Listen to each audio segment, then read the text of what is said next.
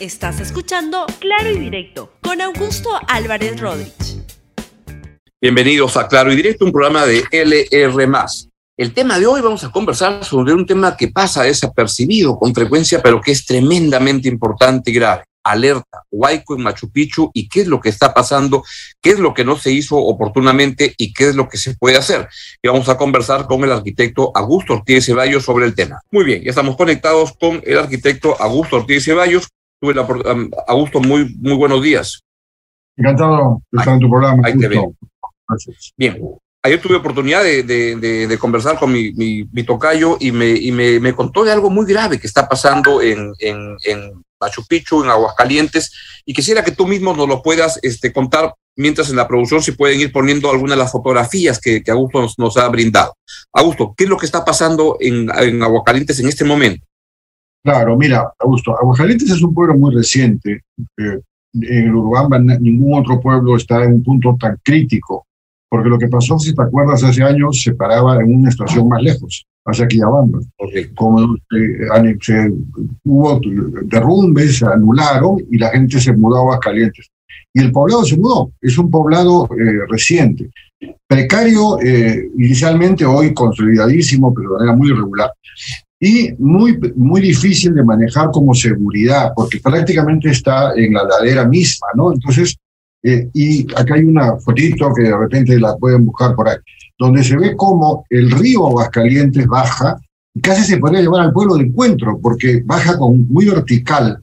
Eh, y después hay una torrentera que va al, al, Vilcanota. Y claro, en esta época de lluvias, eh, esto se carga y por lo tanto el espacio previsto no alcanza para que el agua discurra como tiene que discurrir. Entonces está empujando de abajo para arriba. O sea, hay puentes que prácticamente se ha inundado. Hay un piso entero lleno de agua hoy día. Hay gente que se tiene que escapar por los techos, ¿no es cierto? Hay hoteles. Había una, una, una fotografía, si la pueden buscar, de un turista que está escapándose por el techo, de la, por, la, por la ventana, por el techo, ¿no? Porque todo lo que está cerca del río de la torrentera ha sido arrasado por esta fuerza del agua. Eso es cíclico. En el Perú tenemos lluvias más altas, más bajas, y el niño y todo esto que sabemos. Entonces, hubo un plan que yo dirigí y que se aprobó, ¿no es cierto? Aprobado y que preveía exactamente lo que había que hacer. Generarle un cauce más amplio al río y proteger esa caída frenando. Uno le puede poner al río para entendernos como rompemuelles. Uno puede hacer que el agua rebote contra ciertas defensas y por lo tanto frena la, fuerza del río y ya lo, lo, lo, diluye, le quita esa fuerza y lo convierte en un sistema manejable. Pero el espacio del río tiene que ser más profundo y hay que hacer, por lo tanto, un socavamiento y un espacio que lo permita. Eso tiene planos hechos hace 20 años, ¿no es cierto?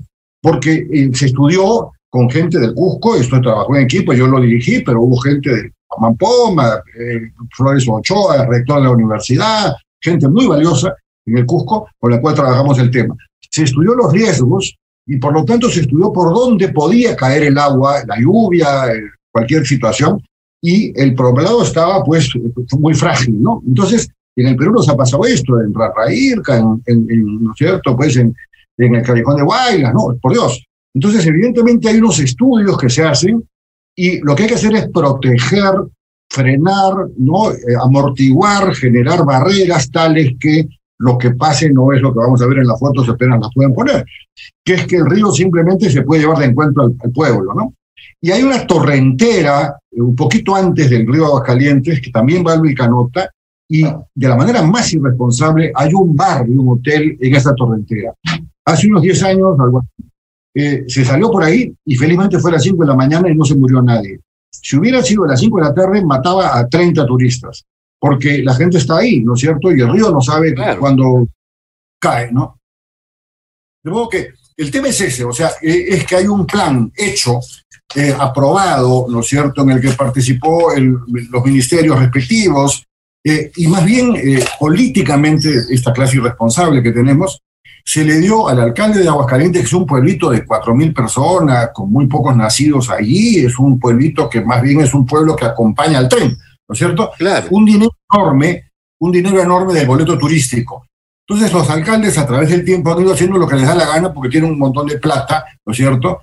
Eh, es el alcalde con más per cápita por, por, por habitante, capacidad de gasto, pero no cumple el plan, el plan que se aprobó. Entonces el plan dice hay que hacer ese cauce, hay que hacer esos malecones elevados, hay que proteger al pueblo y hay que darle al pueblo que está diseñado, ¿no es cierto?, un atractivo, un escenario bonito, que sea la antesala del santuario, que uno vaya a pasearse ¿no? Y que por lo tanto Aguascalientes, tú has estado seguramente, es un clima delicioso. si uno va, lo disfrutas, además no hay autos.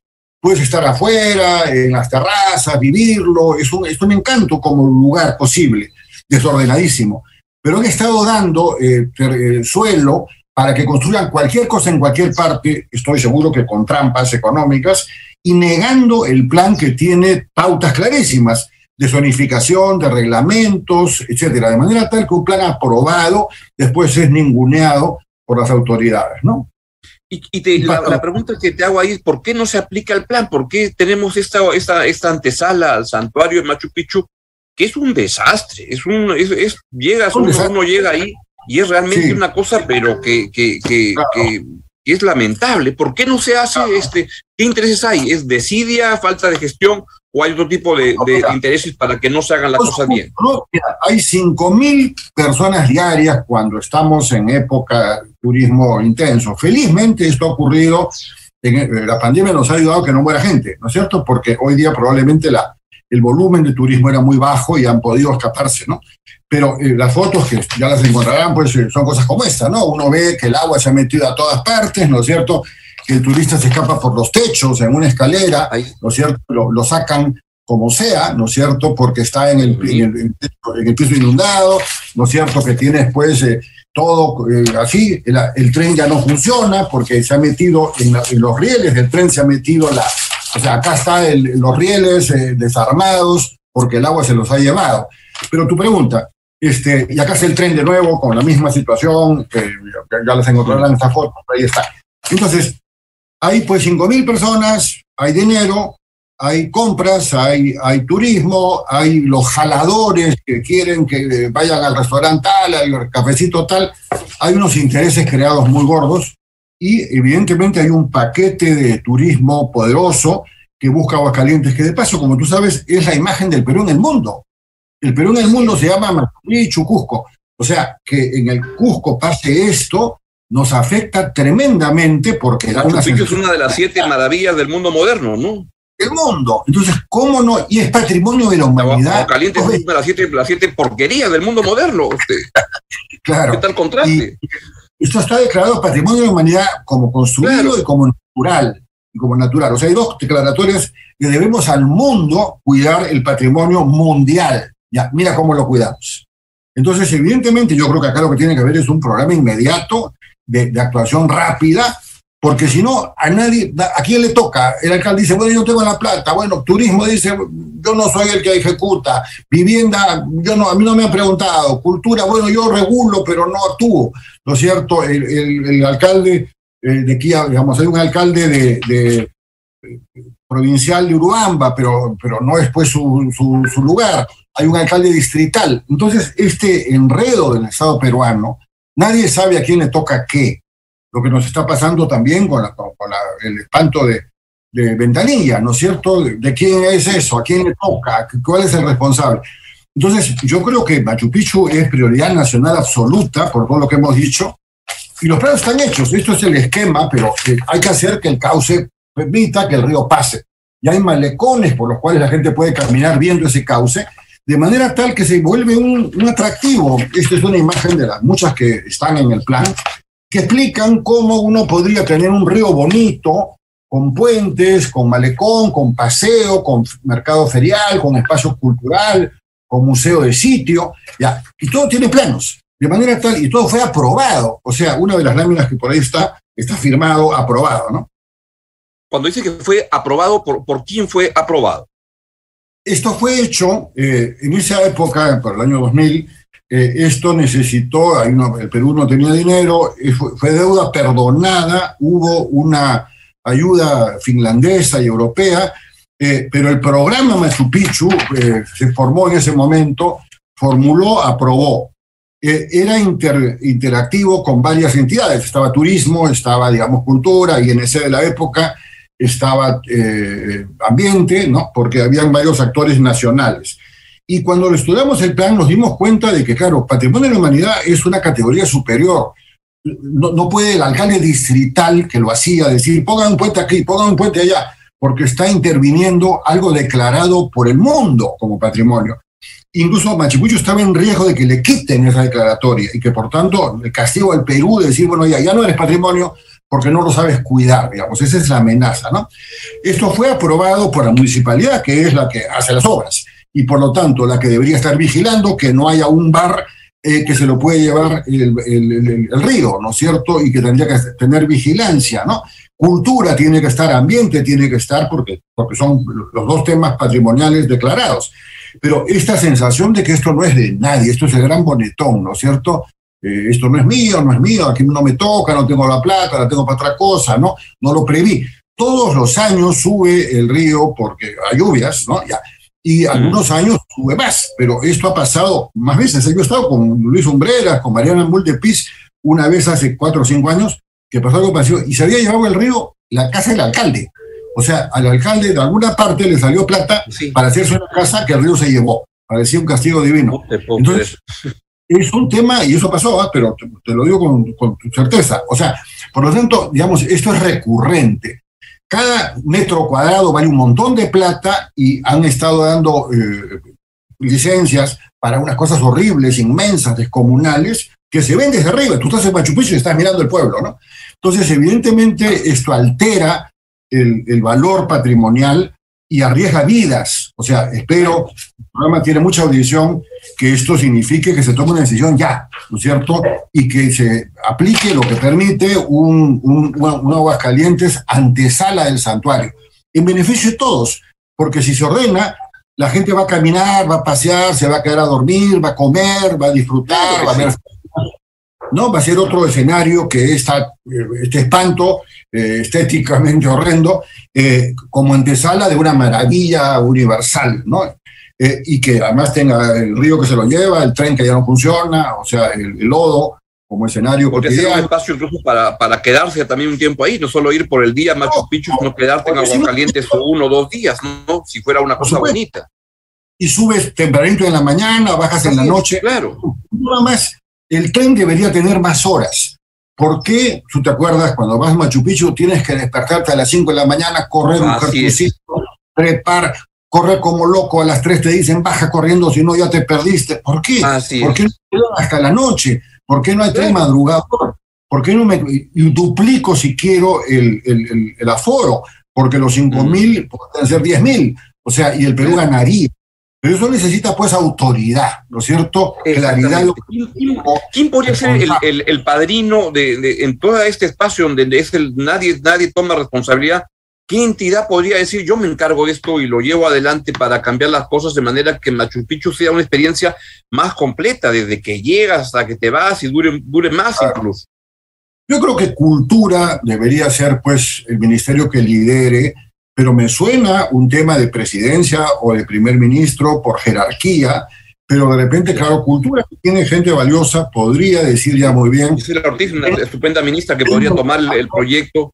Exacto, ¿no? Y retomemos el, el, plan, ¿no es cierto? Hagamos lo que ahí se dice, ¿no es cierto? Ya, cuidemos que el agua no se vuelva a salir, ¿no? Y ser un lugar delicioso, además se pasea uno, hay un clima delicioso, es un clima de selva, ¿no es cierto? Es un clima amable bajo, además, no, no, no, no es la cota de arriba, es una cota de 2.300, una cota comodísima. Por lo tanto, podría ser un gran atractivo. Cuando hicimos el estudio, solo el 30% de las camas se usaban en, la, capacidad instalada. Eh, por lo tanto, uno podría tener eh, una, como tú dices tú, o sea, un espacio complementario. Voy a Machu Picchu, me quedo un día, voy al día siguiente, lo veo de madrugada, lo veo una noche, como rico, que se come muy rico ahí también, o sea, me paseo y de repente me voy a Quillabamba donde hay café, cacao, o sea, el, escenario del Cusco con todo lo que tiene, todos lo sabemos, ¿no? El Valle de Urubamba está costadito, Pisa, Tambo, ¿no es cierto? Etcétera. O sea, esto es prioridad nacional y eso le daría al Perú, eh, devolverle eh, el, el, escenario, digamos, que ahora rezan los turistas y que se ha desperdiciado algunos insistimos hace unos meses, oye, ¿por qué no se aprovecha la pandemia para ordenarlo? ¿No es cierto? No pasó nada y han reabierto, pero no han corregido esta situación. Hicieron en su momento unas obras de maquillaje, pero alterando por completo el lógica del proyecto. Llegó, tanto imaginar quién mandó a hacer chacaras en el piso en esa época.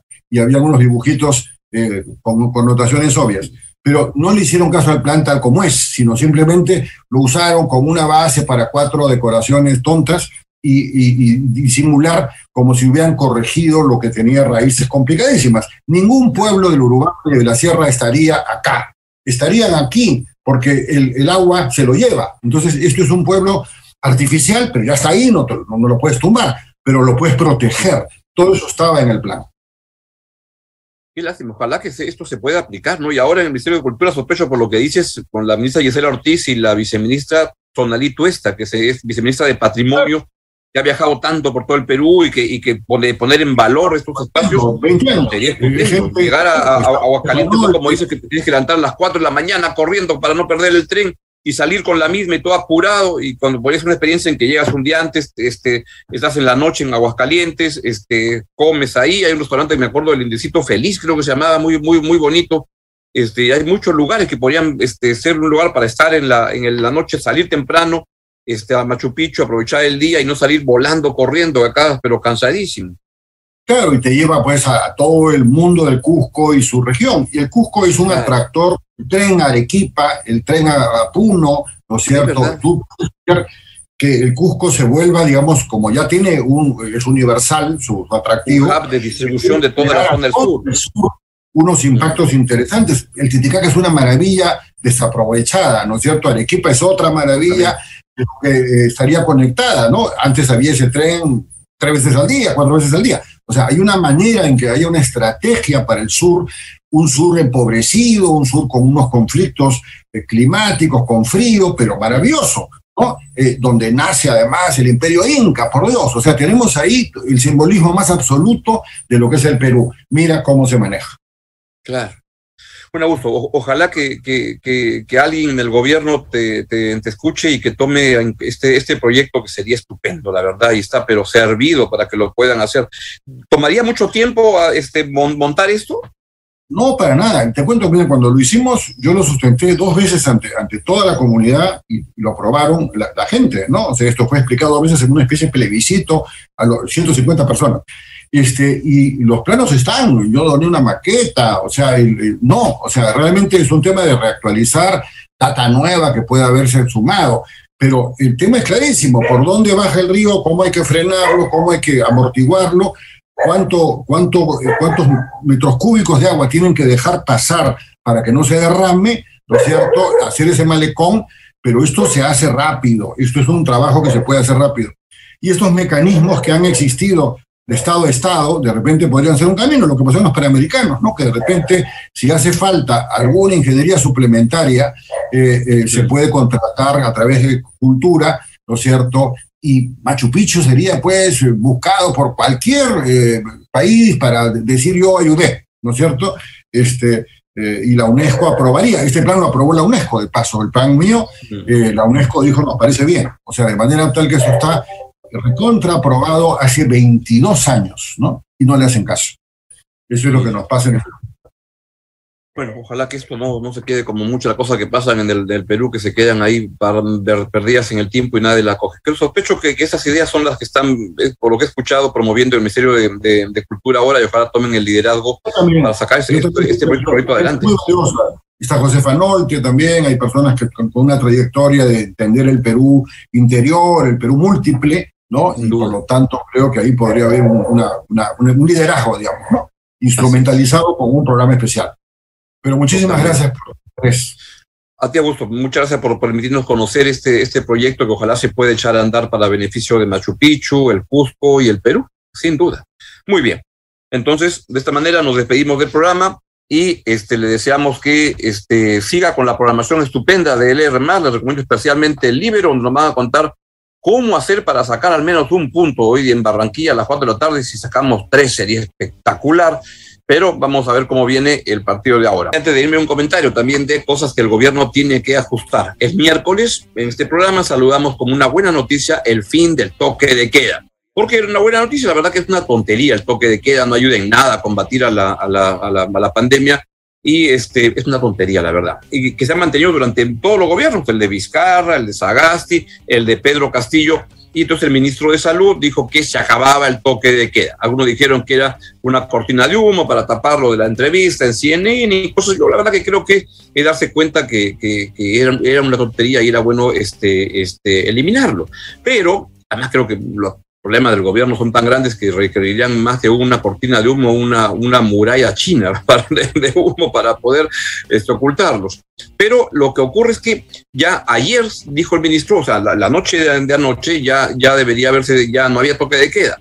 Pero hasta ahora no sale la norma, ya estamos 28 de enero y no sale la norma en el diario oficial peruano las cosas para que se concreten requieren normas y entonces el gobierno debería apurarse porque si no saca la norma parecería que en verdad sí era un este, tangazo para salir el tema. Ya no creo que queda, pero las cosas deben formalizarse y hacerse como Dios manda. Aún no ha salido la norma en el peruano.